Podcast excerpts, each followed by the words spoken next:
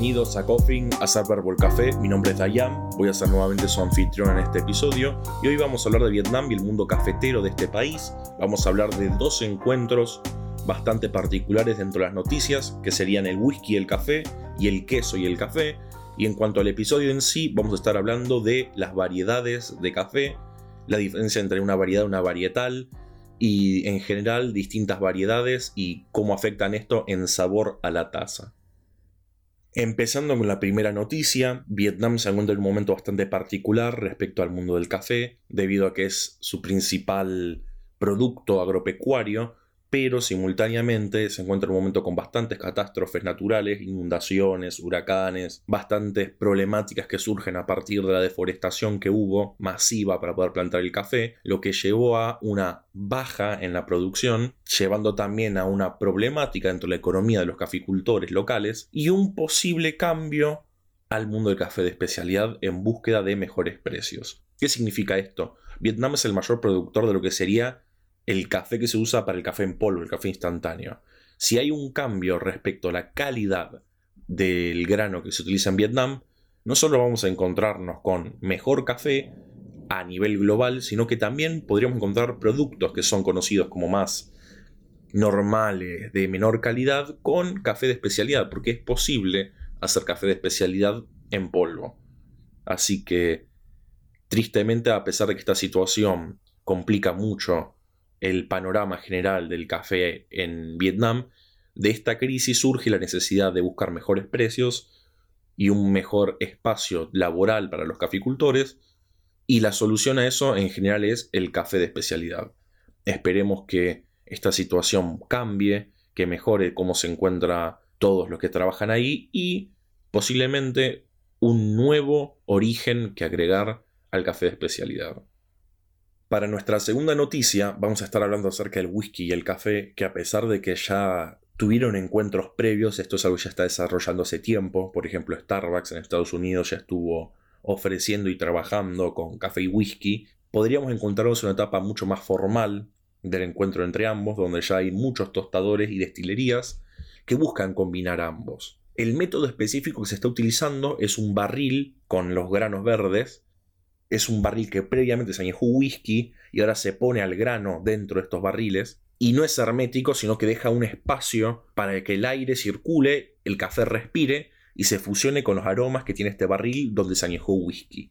Esto ya no es tanto una novedad, sino lo que está sucediendo en estos momentos es que se está volviendo mucho más común. Entonces, en cualquier momento va a ser más fácil por disfrutar de estos cafés. En general, no todavía no hay nada pautado, nada concreto sensorialmente, sino que la mayoría de los tostadores o las personas que están haciendo estos beneficios se encargan de ellos mismos a través del olor, de los colores. Y por último, la tercera noticia también es un encuentro que se viene gestando hace bastante, que es el del queso y el café.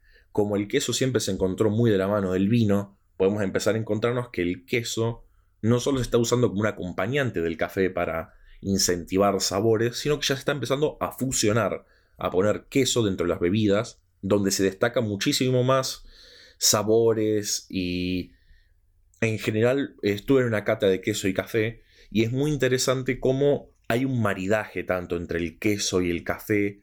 Si por ejemplo probas un queso más suave, por ahí se intensifican los sabores del queso en combinación con el café, como al mismo tiempo el café tiene un perfil muy distinto en la combinación. No es solamente la suma de los dos sabores, sino que hay un sabor completamente distinto. Así que también es otro mundo que se está acercando, se está volviendo algo más común, algo que está siendo parte del día a día del café, así que no será sorpresa cuando próximamente nos encontremos formalmente en los menús con una combinación entre ambos. Vamos a empezar a hablar ahora de la temática del episodio.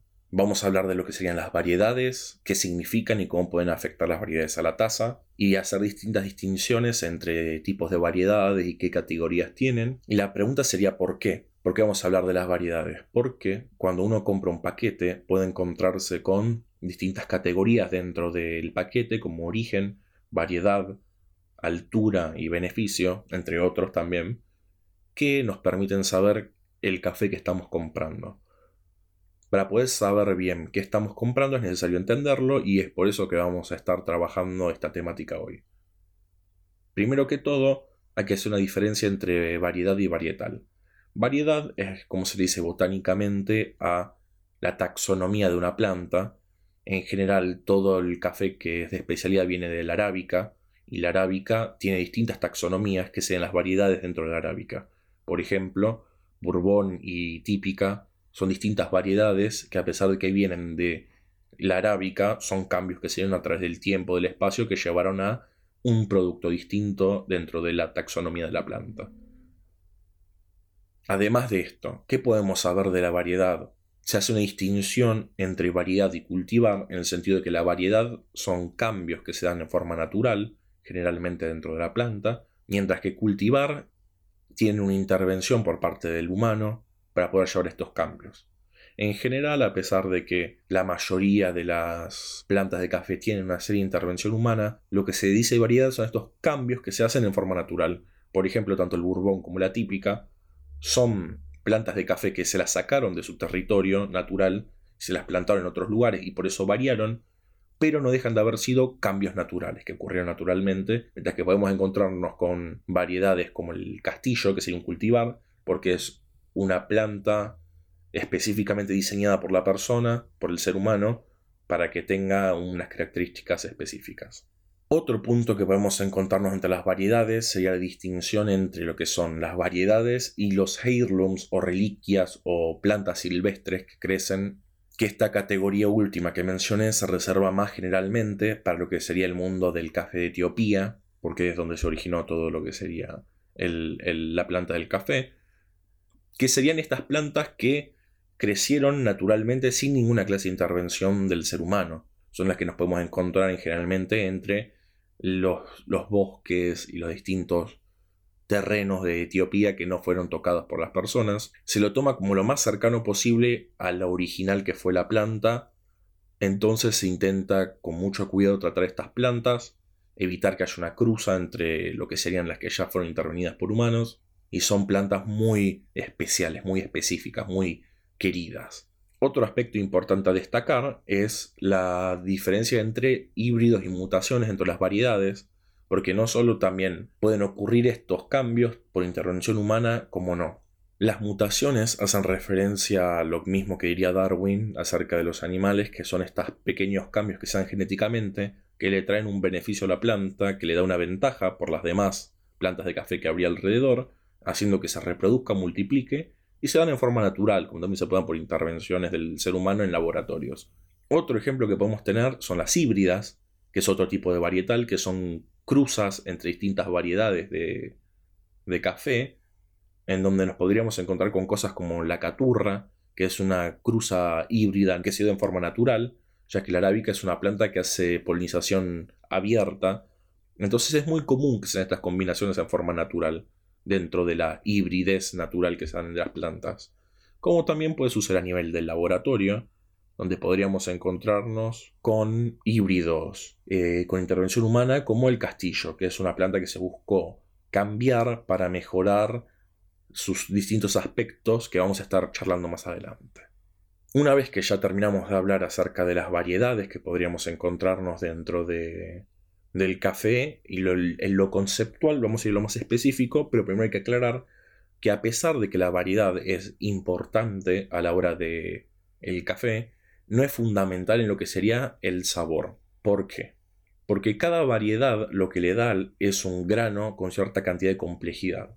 Entonces el sabor se termina definiendo tanto por el terreno, por el origen, por la altura, por el tueste, por distintos factores, pero la variedad es lo que le da ese piso desde el cual se empieza a construir el sabor, le da los materiales. Por ejemplo, podríamos pensar que dependiendo la variedad, le da distintos elementos desde los cuales construir, por eso podríamos encontrarnos ciertos aspectos dentro de estas variedades. Por ejemplo, vamos a hablarlo mejor en un ratito, pero tanto la típica como el bourbon, al ser como los primogenios, al ser las primeras variaciones de la arábica, en general podemos esperarnos granos de gran complejidad porque tienen muchos, muchos químicos complejos desde los cuales el tostador puede empezar a hacer un perfil para el café. Comenzamos con la planta más popular en lo que sería plantación de café, que es la típica, uno de los descendientes originales de la Yemen, en la península arábica, junto al Bourbon, que esta típica fue seleccionada entre todas las mutaciones que hubo de la Yemen y fue llevada a India, en donde también tuvo una serie de variaciones y a partir de ahí comenzó a popularizarse a nivel mundial y ser llevada a Centroamérica, donde empezó a tener un, un gran crecimiento, un gran auge en donde fue plantado también en Indonesia, en varias partes del mundo. Al igual que el bourbon, a ser un descendiente del Yemen, son granos muy, muy complejos que tienen una cantidad de color en lo que sería sabor, cuerpo, aroma muy particular que puede ser elegido tanto por el tostador, por el suelo, en cuanto a los rasgos de la planta, es de mayor altura y de mayor crecimiento generalmente que el Bourbon, que sería como el primo más cercano que tiene, porque ambos comparten el linaje con el Yemen directamente, pero en general rinde mucho menos que este en cuanto a lo que sería cantidad de, cerezas de café. Es muy poco resistente a enfermedades como plagas y también en lo que sería sabor, al igual que el bourbon, que también lo voy a mencionar eh, cuando hable de esta, son plantas con granos muy complejos en composición química, entonces tiene un abanico muy amplio de sabores, de cuerpo, de aroma, distintos tipos de aspectos sensoriales que tiene el café. Pasamos a Bourbon, que sería la segunda planta más popular en lo que sería plantación de café, y también otro descendiente directo de lo que es el Yemen, el Bourbon fue seleccionado por sus mutaciones dentro de la península arábica por, por un grupo de colonizadores franceses y llevado a la isla de Bourbon, donde estuvo aislado por mucho tiempo y tuvo las radicales diferencias con lo que sería la típica, en lo que sería la composición química del grano. En general el Bourbon crece entre 1000 metros de altura y 2000 metros y rinde mucho más que la típica y requiere mucho espacio y cuidado para poder crecer, mucho más lo que requiere también en general el café de especialidad, es un grano y una planta bastante delicada, y al igual que lo que sería la típica, tiene un abanico muy complejo de sabores que se pueden preparar a partir de el grano de lo interesante que es químicamente.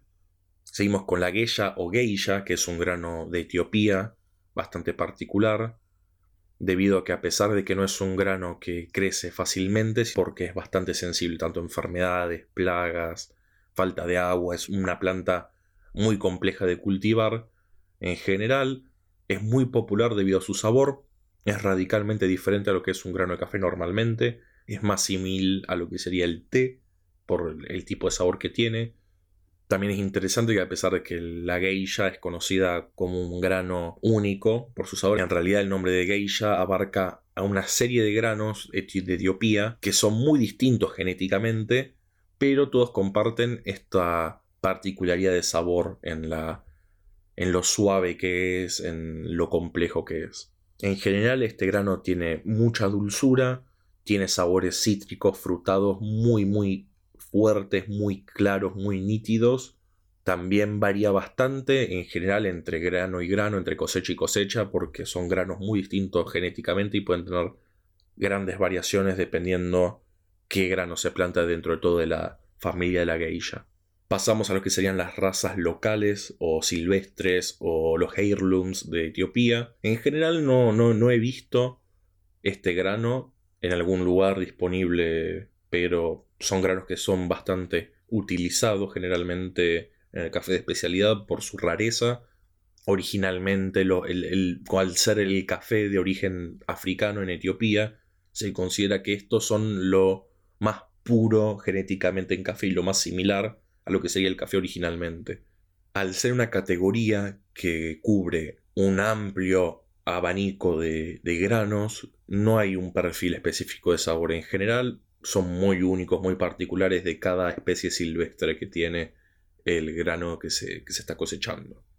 El grano de Java es otro grano que viene de la típica, se digamos que es un primo lejano de la típica, porque justamente se tomó un árbol de típica y se lo llevó a la isla de Java en Indonesia, a pesar de que tuvo varias dificultades para crecer, en un momento hubo una mutación que permitió que sucediera y se convirtió en un, una especie de mutación que está hecha para crecer en suelo volcánico. Son cafés muy particulares en lo que es sabor.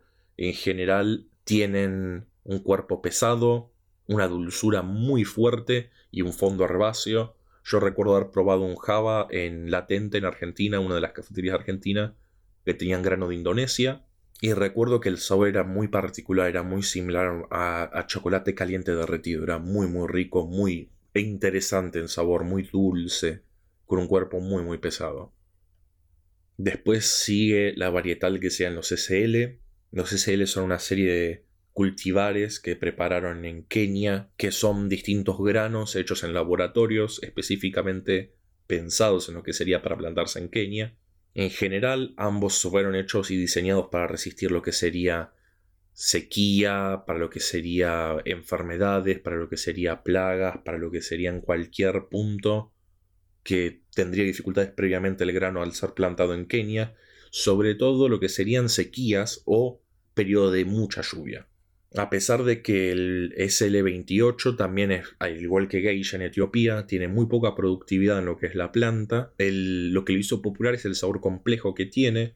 Tiene una acidez muy brillante, cítrica, mucha dulzura y en general complejos. Recuerdo los SL28 que probé, en general tienen sabor acerezado, como, como si fuese cereza, como si fuese frutos del bosque, frambuesa. Son sabores muy ricos, muy dulces, muy ácidos. En cuanto al SL34, fue pensado para plantarse en zonas con mucha altitud, con mucha lluvia, y se caracteriza por tener una acidez cítrica, un cuerpo pesado y un retrogusto claro y nítido, bastante dulce. En general, con SL34 nos podemos encontrar con notas más a caramelo. En vez de ser cereza, como sería en el 28, sería caramelo de cereza. En cuanto a los distintos granos que caen bajo la categoría de mutaciones, voy a concentrar en el en uno de los que es más populares dentro de lo que sería el café de especialidad, que es la caturra. Eh, ocurrió en Brasil, es una mutación que pasó justamente a partir de, de una plantación de Bourbon. Es conocida por ser muy particular, por su estatura baja, que permite que se pueda plantar muchísimo más, en forma más densa, y recolectarlas más fácilmente, como también cuidarlas más fácilmente, debido a que es mucho más fácil poder llegar a, a agarrar toda la cereza, a ver todas las hojas. En general, caturra se planta en casi toda Latinoamérica, en Nicaragua, en Perú, en todo lo que sería América del Sur y inclusive también Centroamérica. Estos tienen un rendimiento bastante alto comparado con lo que era el Bourbon, como ya mencioné anteriormente, que era muy sensible en lo que es el terreno, en la altura, en la cantidad de agua. La caturra es mucho menos exigente y en general, en lo que sería sabor, tiene cuerpo liviano, una acidez fuerte y dulce. Ahora pasamos a otros híbridos que son también conocidos por ser bastante populares en lo que es eh, Sudamérica, sobre todo Colombia, que fueron hechos en laboratorio, que serían tanto el Colombia como Castillo. Ambas variedades fueron hechas en laboratorio. Se hicieron a partir de buscar un grano de especialidad que se cultive fácil, en grandes cantidades, y aún así, y siempre buscando que éste llegue a un grado, a una puntuación muy alta en lo que sería el café de especialidad. En general nos podemos encontrar con cuerpos medios, cuerpos medio bajo y con mucha acidez dentro de estas variedades, que también es parte de lo que caracteriza al famoso café de Colombia. Y ahora vamos a híbridos naturales que ocurrieron. Primero que todo el Mundo Novo es un grano que ocurrió justamente en la zona del Mundo Novo de Brasil. Es una cruza que se dio entre Bourbon y típica, que se dio en forma natural. En general tiene una estatura alta, tiene un tronco fuerte, en general tiene una cereza que crece más lento, madura mucho más lento de lo que sea normalmente, pero resiste bastante lo que sea enfermedades, vientos, eh, y se puede plantar en forma densa, muy pegado un árbol junto a otro. En general tiene un perfil dulce en sabor, tiene lo que se podría llamar una acidez baja y un cuerpo pesado. Lo que sería también el café de Brasil es conocido por tener, como lo que sería el café de Indonesia, un, sabor, un perfil muy chocolatoso, muy similar a lo que serían semillas tostadas como la avellana o la almendra. Es un, son sabores tostados y dulces. Otra mutación que ocurrió es la catuai, también es un grano bastante popular en el mundo cafetero. Surge a partir de una cruza entre lo que sería el mundo novo con caturra amarilla. Esta conserva lo que sería la estatura baja de la caturra y la resistencia al viento del mundo novo, porque tiene un tronco muy denso y es bastante, bastante productivo en generalmente lo que es el catuay. También es bastante popular dentro de todo de lo que sería el mundo del café. En cuanto al catuay, nos podemos encontrar con dos tipos distintos. En realidad son varios, porque tenemos catuay rojo, amarillo, naranja. Son bastantes cruzas, pero voy a hablar de los dos más populares. Y es catuay rojo, que generalmente es muy dulce, que en general tiene un sabor muy dulce comparado con la amarilla, aunque otras personas dicen que no hay ninguna diferencia. Yo generalmente no percibo ninguna, pero creo que también viene del lado de que no soy muy talentoso catando. En cuanto a lo que sería el catuay amarillo, hablan de que es mucho menos dulce y más ácido generalmente, pero también no, yo no noté diferencias muy amplias entre uno y otro. Por último, otro híbrido que ocurrió es el del pacamará. Es un grano bastante peculiar porque es la cruza entre una típica, un bourbon, con varias variaciones interesantes porque da granos muy grandes. Normalmente cuando vos ves un grano de café y lo comparas con un pacamara, el pacamara es un cuarto más grande, un tercio más grande, son bastante importantes en tamaño.